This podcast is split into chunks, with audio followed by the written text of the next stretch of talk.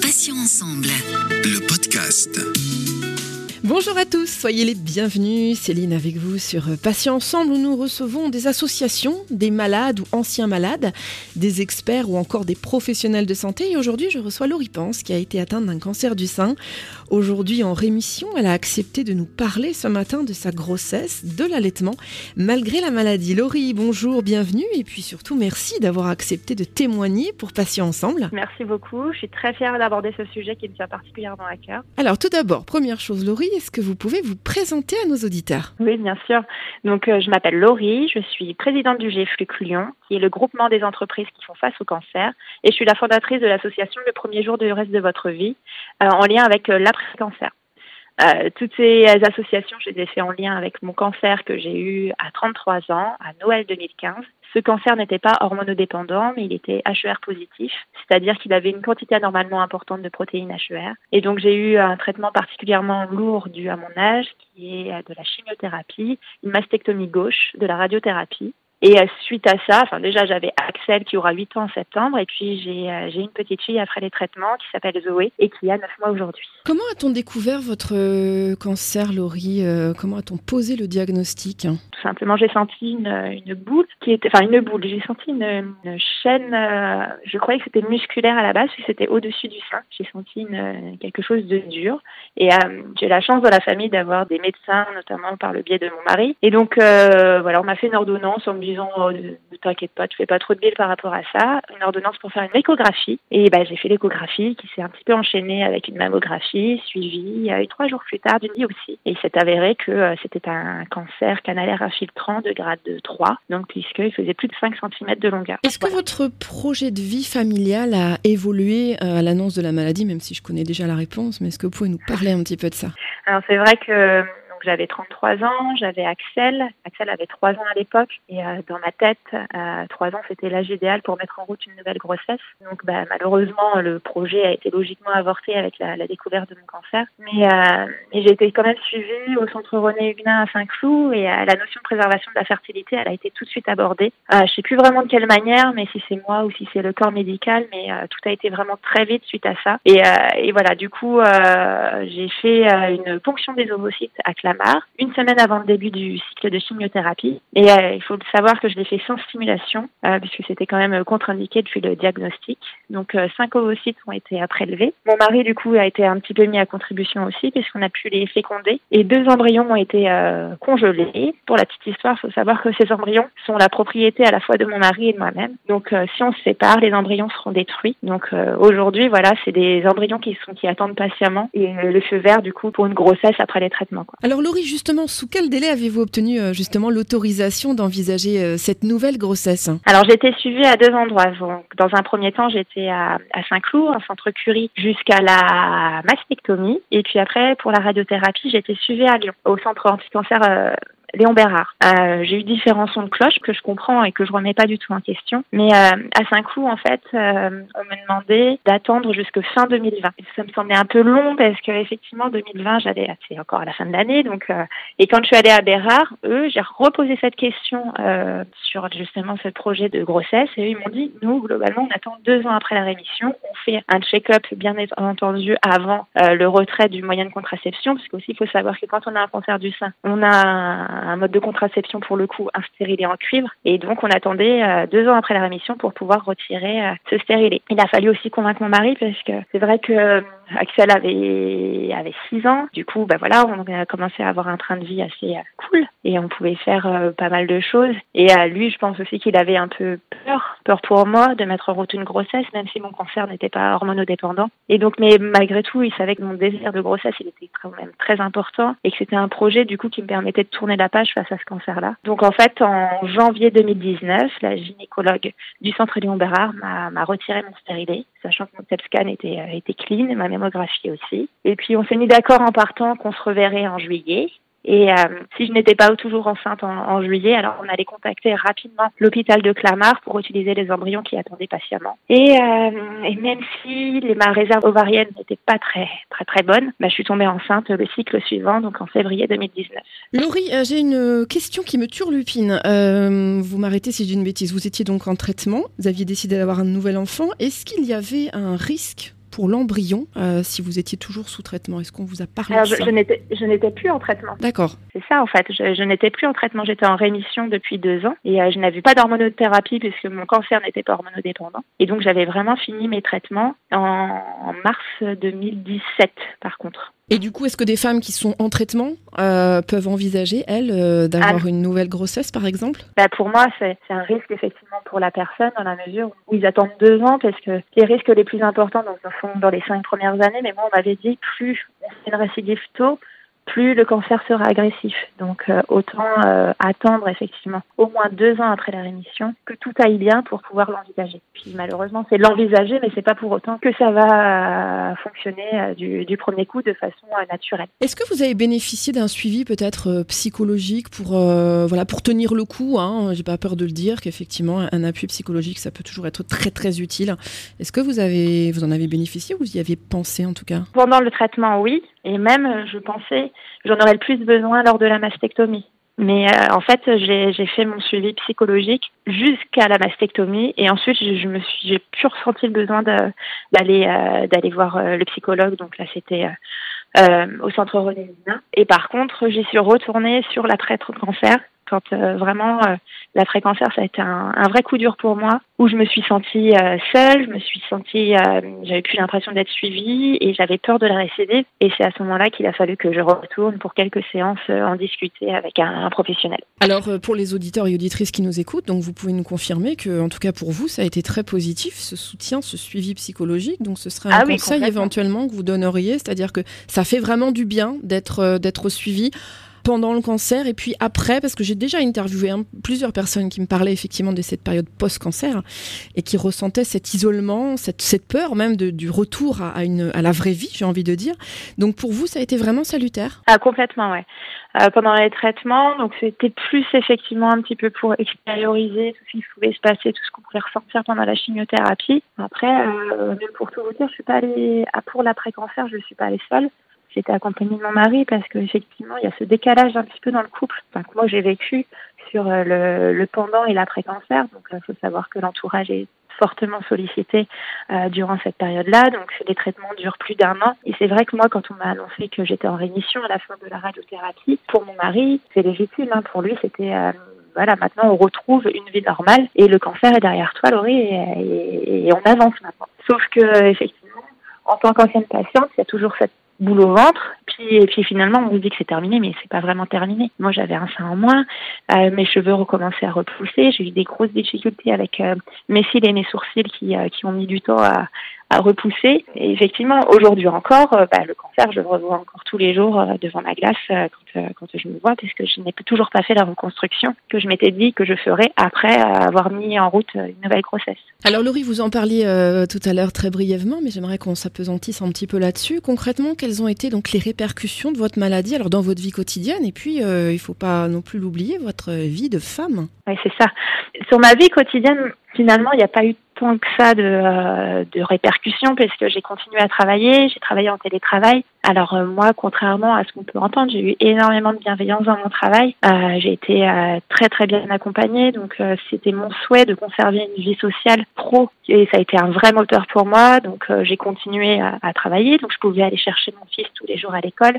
j'ai eu très peu d'effets secondaires, bon à part les effets, voilà, perte de cheveux, des effets gastro, enfin des choses un peu, mais qui finalement n'étaient pas non plus trop trop dures à, à vivre, on va dire. Donc j'ai eu des séances d'acupuncture l'avant-veille de chaque traitement et en fait ça m'a aidé. Et puis surtout, j'avais un enfant de 3 ans, donc euh, on a fait tout notre possible pour que lui, il soit pas affecté par la maladie. Donc on a fait tout ce qu'il fallait pour que notre vie soit la plus normale possible. Et, il y a eu forcément des craquages parfois, mais, euh, mais globalement, euh, ça aurait pu être bien pire. Et surtout à Axel, on lui avait dit, on l'avait prévenu quand même, on lui avait dit, tu vas voir maman, elle va perdre ses cheveux, elle va être fatiguée. Et effectivement, lui, il a bien vu que j'avais perdu mes cheveux, mais la fatigue, je, je suis pas certain qu'il est, il est, il est bien senti pour son âge, quoi. Et puis pour la question de la vie de femme, bah oui, là, pour le coup, bien évidemment, euh, le cancer du sein, on en a parlé, c'est un cancer dont les traitements font perdre une part de notre féminité. Donc j'appréhendais la perte des cheveux. Finalement, ça a été, il y a énormément de combines pour se retrouver belle et féminine, donc euh, c'était plutôt simple à, cacher, on va dire. Mais effectivement, dans la vie de tous les jours, c'était pas un problème. Mais c'est le coucher, le soir, vis-à-vis de mon mari, sur les artifices. C'est compliqué en fait à ce moment-là de se sentir femme dans la vie intime à cause des traitements. Bah, tout est chamboulé physiquement par le biais de, bah, il y a une, douleur physique euh, dans la vie intime et puis il y a le, il y a un désir qui est quasiment nul en fait pendant cette période. Donc euh, faut savoir que par rapport moi à mon cycle mensuel, c'est important aussi de le savoir, c'est que mes règles se sont arrêtées en mai, elles sont venues en septembre, donc forcément hormonalement il y a aussi eu un petit chamboulement euh, de ce côté-là avec euh, notamment une libido qui n'était pas forcément au top de sa forme on va dire quoi.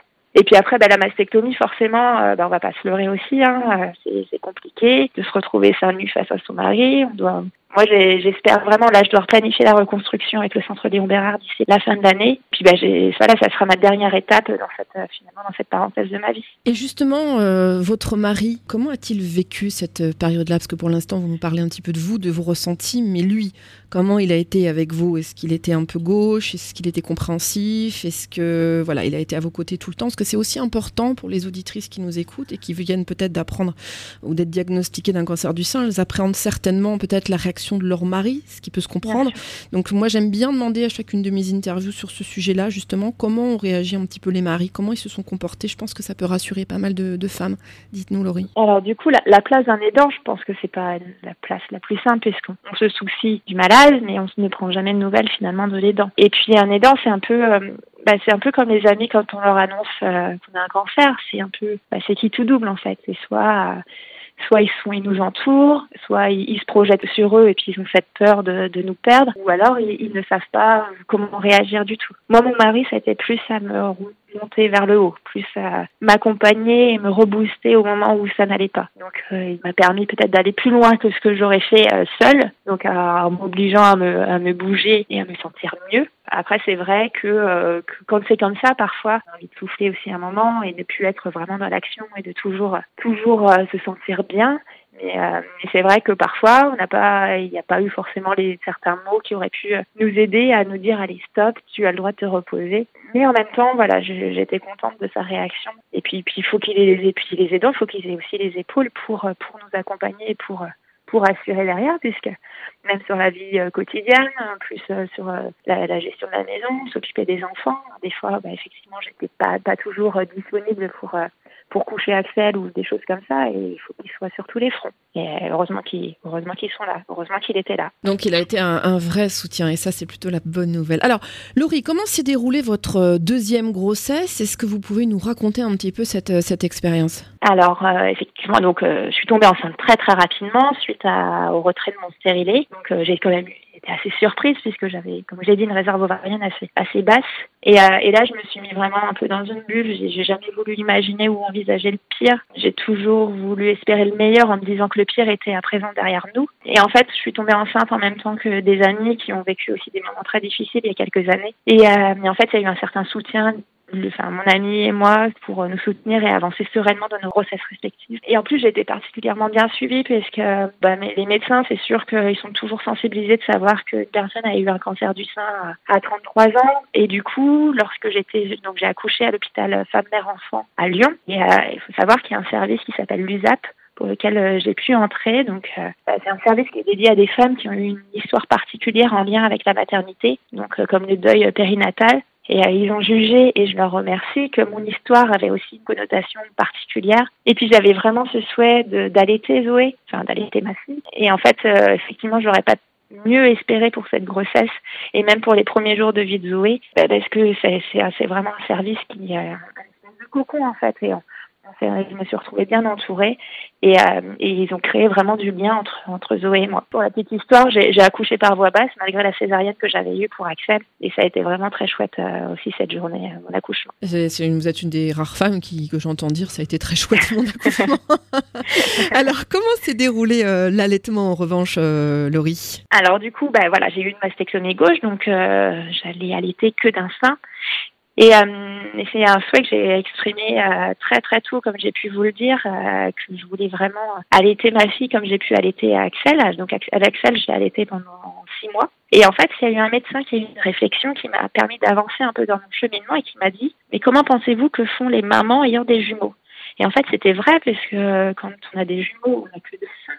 Et là, pour le coup, bah, j'ai pu, euh, j'ai pu continuer et espérer pouvoir allaiter euh, du coup euh, Zoé en me disant, bah, effectivement, des mamans de grossesse gémellaire ont réussi, donc pourquoi pas moi. Donc, pareil, toujours de la bienveillance. J'ai un parcours, la bienveillance, le mot phare de, de, mon parcours du cancer, mais par rapport même aux médecins, ils m'ont encouragée et grâce à l'USAP aussi, donc le service dont je vous parlais, j'ai eu l'aide précieuse d'une conseillère en lactation, euh, sans qui je suis certaine que j'aurais pu, euh, je l'aurais abandonné. Et Corinne, donc c'est son prénom, elle m'a, accompagnée, elle m'a fait tester plusieurs bouts de pain aussi pour faciliter et euh, éviter les crevasses. J'ai pu tirer mon lait, elle m'a indiqué les bonnes positions pour allaiter sans avoir euh, donc euh, les crevasses dont je vous parlais, c'était vraiment chouette quoi. Donc j'ai allaité exclusivement Zoé les premiers mois. Je me suis aperçue qu'effectivement la fatigue accumulée dans la journée complexifie un peu la tétée du soir. Donc j'ai ajouté un biberon euh, le soir plutôt que l'allaitement. Et puis bah enfin j'ai peut-être pas eu de chance, mais j'ai eu énormément, enfin j'ai eu des crevasses, un engorgement. Mais j'ai tenu bon parce que je voulais vraiment, je vous dis, euh, allaiter Zoé comme j'ai allaité, allaité Axel. Et je voulais égaler un peu cette performance, hein, si j'ose dire. Et, euh, et puis voilà, j'ai j'ai continué à tirer mon lait pour me soulager euh, lorsque j'avais des difficultés avec les crevasses. Et euh, et, euh, et puis je revenir au sein après. Et, et puis ben voilà, les, les biberons du, du goûter, du et du midi ont été supprimés au fur et à mesure. Et puis finalement, ben, j'ai terminé mon allaitement en lui donnant exclusivement le matin et le soir, et en, complément, en complétant un peu avec un biberon le soir. Et puis j'ai donné ma dernière tétée à Zoé le jour de ses huit mois, qui correspond à, mon contrôle où j'ai fait une mammographie de contrôle et que j'avais pas fait depuis un an et demi, puisque avec la grossesse, ben, j'avais pas pu en faire. Juste pour dire qu'il n'y a pas de contre-indication à allaiter et faire une mammographie. Euh, il faut juste vider son sein avec euh, par le biais d'une tétée avant, mais mais les images ne sont pas pour autant euh, altérées. Et donc euh, voilà, j'étais juste très heureuse et très fière d'allaiter Zoé parce que même si le chemin a été semé d'embûches, j'ai eu des doutes et je pense qu'à force de persévérance, ben, j'ai atteint mon objectif. Et je suis même allée au-delà de ça puisque finalement ça a duré huit mois. Donc ça fait un mois que j'ai arrêté finalement. Laurie, est-ce que vous envisageriez éventuellement un troisième enfant? Alors euh, ça, donc mon projet de, de vie familiale, comme vous l'avez dit, enfin, c'était deux enfants. Je pense que là on en a rediscuté avec mon mari, euh, un garçon, une fille, euh, Axel, Zoé, de A à Z. Voilà, la boucle est bouclée. Et, voilà, je pense que deux, ça sera c'est suffisant et ça nous remplit pleinement de bonheur. Oui, c'est déjà pas mal et c'est beaucoup de travail hein, quand même. Oui, surtout avec un confinement en plein milieu. Ouais. Ah oui, oui, oui. au vu de votre expérience et puis avec le, recul, hein, bien sûr, Laurie, quels sont les, messages ou les conseils importants que vous souhaiteriez adresser à nos auditrices et, auditeurs également? Je dirais que déjà que chaque cancer est différent, donc ça je le conçois bien. Mais euh, déjà pour les femmes qui viennent d'apprendre qu'elles ont un cancer, c'est important d'aborder le sujet de la préservation de la fertilité. Donc finalement, moi je n'ai pas utilisé les, euh, mes, embryons. Mais voilà, ils étaient là et je, savais que après, euh, après les traitements, j'aurais pu les utiliser. Donc voilà, il n'est pas forcément nécessaire de stimuler l'organisme. Ça, c'est simplement aussi, ça, c'est important de le savoir. Il faut, être dans la bonne période du cycle pour pouvoir euh, les prélever, mais, c'est vraiment possible. Et puis, euh, et puis, lorsque les traitements sont terminés, que la rémission a deux ans, il faut vraiment aborder ce sujet avec, avec le médecin et surtout y croire. Donc euh, ça c'est vraiment important. Et enfin, si bébé est là, euh, je dirais que si les personnes ont le désir d'allaiter, il faut persister, il faut pas se décourager. Déjà l'allaitement, d'une façon de générale, c'est pas simple, mais je suis certaine que tout comme la guérison, c'est le mental qui joue aussi un grand rôle dans son accomplissement. Alors euh, il faut rien lâcher et, et toujours y croire. Laurie Pense, merci infiniment d'avoir accepté de participer à, cette, à cet entretien très intimiste. Hein. Euh, je rappelle que vous avez été atteinte donc d'un cancer du sein, aujourd'hui en remission, et que vous avez accepté de nous parler ce matin de votre grossesse, également de l'allaitement, euh, malgré la maladie. bonne journée, portez-vous bien, Laurie. Eh ben, merci beaucoup. Je, je, je peux pas vous remercier assez pour, pour cet entretien parce que je suis vraiment contente d'avoir abordé le sujet. Donc merci beaucoup encore. Merci à vous et à très bientôt pour d'autres interviews. Merci à tous, chers auditeurs et auditrices, pour votre fidélité également. On va se retrouver mardi 9h pour un nouveau podcast avec un nouvel invité et bien évidemment un nouveau thème. Je vous rappelle que désormais, vous pouvez donc retrouver nos podcasts deux fois par semaine. Ça se passe les mardis et jeudis en ligne dès 9h sur patient pluriel-ensemble.fr, mais également sur les plateformes de téléchargement. J'ai nommé Spotify, Ocha, Deezer, Apple et Google Podcast. Passez une bonne journée. Je vous dis à bientôt et puis d'ici là, prenez soin de vous et des vôtres. Salut. Passions ensemble. Le podcast.